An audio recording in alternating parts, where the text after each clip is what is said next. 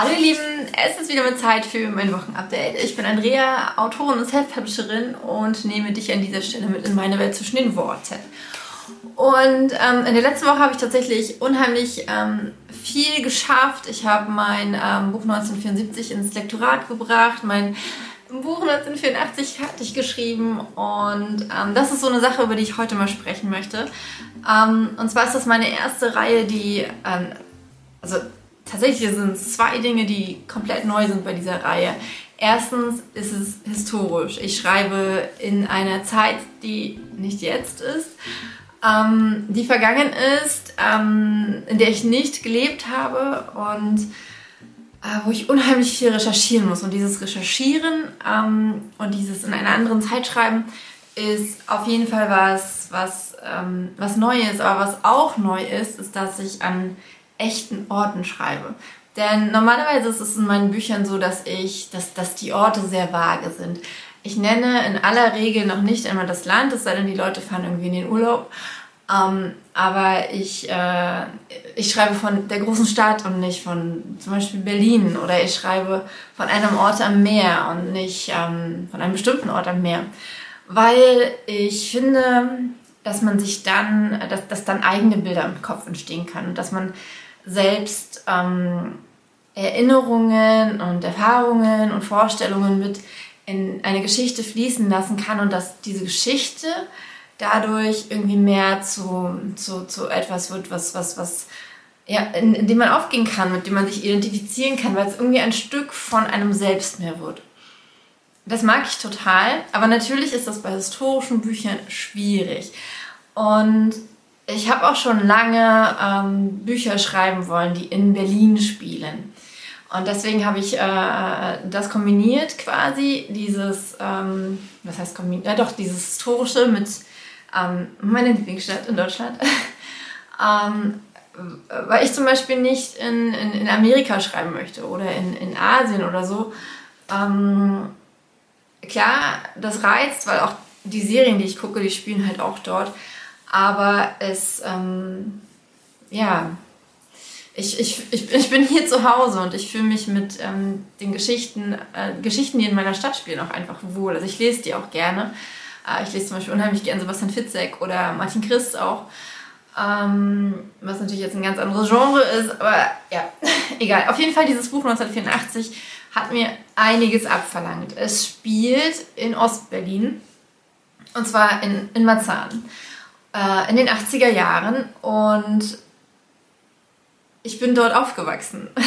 Und es ist so, ähm, das ist so faszinierend, in diese Zeit hineinzutauchen, in der ich ein ganz, ganz kleines Baby war und ähm, wo ich mich natürlich an nichts erinnern kann. Aber ich kann auf den Erinnerungsschatz meiner Familie, unserer Nachbarn und Freunde zurückgreifen. Und es ist total cool, wie sehr diese Leute engagiert sind und mir helfen und äh, super lange E-Mails schreiben, mit mir telefonieren wollen, ähm, die Fotos aus der Zeit mit mir teilen und ähm, es hat ganz lange gedauert, bis ich wirklich in dieses Buch eintauchen konnte. Also in, in das Schreiben der Geschichte. Die Geschichte selbst war so klar vor mir und ich hätte sie, hätte ich sie so geschrieben, wie ich sie normalerweise schreibe, hätte ich sie ganz schnell runterschreiben können. Aber das Setting musste so genau sein. Ich habe die ganze Zeit in, einem, in einer Notizdatei in, in Scrivener zum Beispiel den Wetterbericht von 1984 vom Juli und August offen gehabt, um immer genau zu wissen, welches Wetter da war. Und ähm, musste wissen, hä, gab es diesen einen Laden schon? Denn ähm, die Siedlung, in der das spielt, ist erst Anfang der 80er Jahre aufgebaut worden. Und ich wusste nicht, gibt es den Spielplatz schon? Gab da, gab, fuhr da schon eine Straße lang? Ähm, war diese eine Brücke, die so wahnsinnig wichtig ist, ähm, gab es die damals schon? Und ähm, als ich diese ganzen Details geklärt hatte, konnte ich die Geschichte schreiben. Und jetzt ist sie fertig. Ähm, ich habe sie am Wochenende, ähm, habt ihr vielleicht in einem anderen Video gesehen, habe ich ähm, das letzte Kapitel geschrieben. Ähm, total cool mit Freier von Korf in einem Hotelzimmer. Wir haben beide nebeneinander ähm, auf dem Bett gelegen mit dem Laptop oder sie mit dem iPad, ich mit dem Laptop. Und ähm, wir haben geschrieben und es war so cool. Und dann waren wir fertig. Sie, sie meinte dann irgendwie so, ja, sie sei fertig. Und ich ja, ich bin auch fertig und ich bin fertig mit dem Buch. Und es hat nur noch der Epilog gefehlt und den habe ich am, am Montag jetzt geschrieben.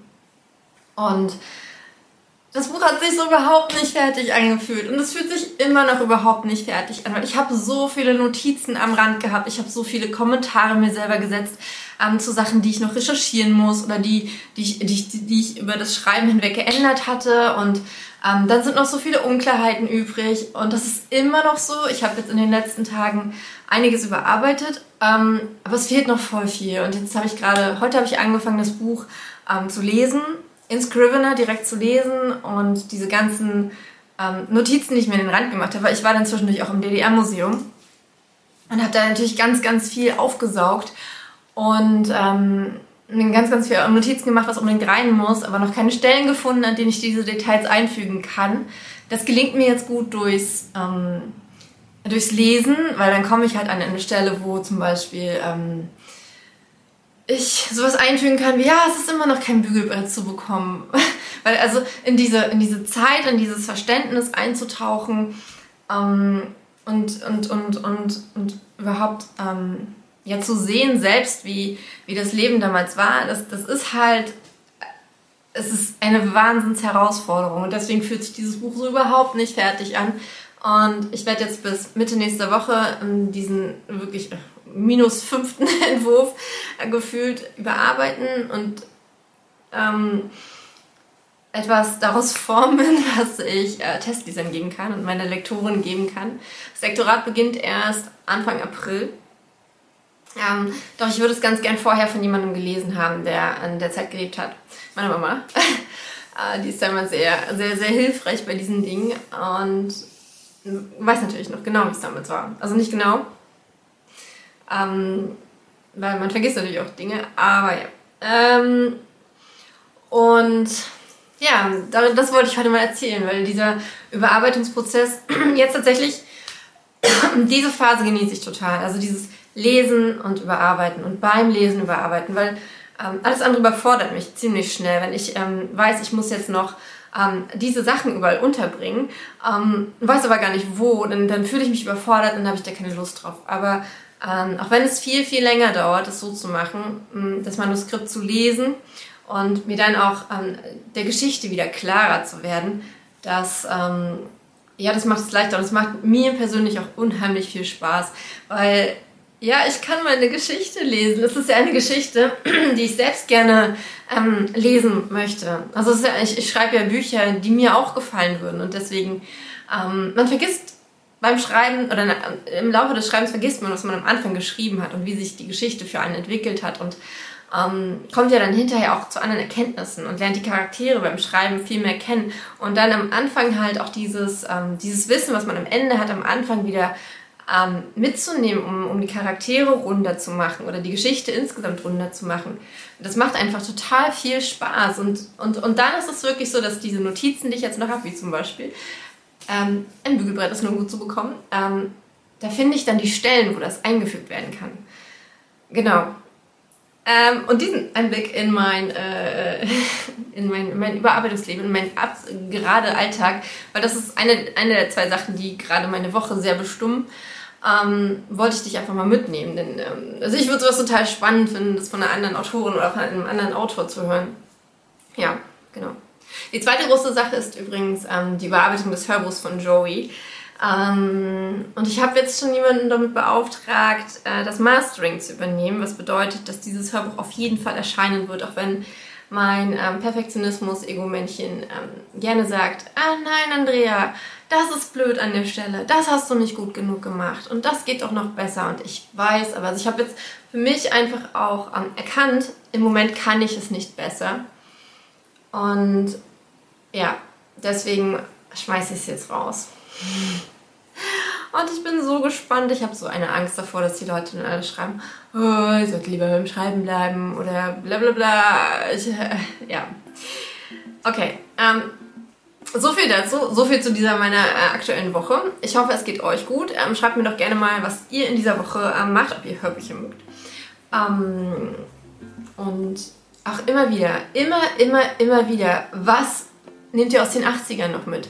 Weil ich finde das so spannend ähm, zu wissen einfach, was, äh, oder was interessiert euch an den 80ern? Vielleicht kann ich ja noch was mit einbringen. Ähm, genau. Aber jetzt schicke ich das, ne, schicke ich das mal ab. Das, das sage ich mal am Ende von Sprachnachrichten. No, I sent this oder jetzt schicke ich das erstmal ab. Ähm, ne, jetzt beende ich dieses Video. Wünsche dir einen ganz, ganz tollen Tag, Nacht, Morgen, wann auch immer du das hörst oder siehst. Mm, und sage, mach's gut. Bis bald, deine Andrea.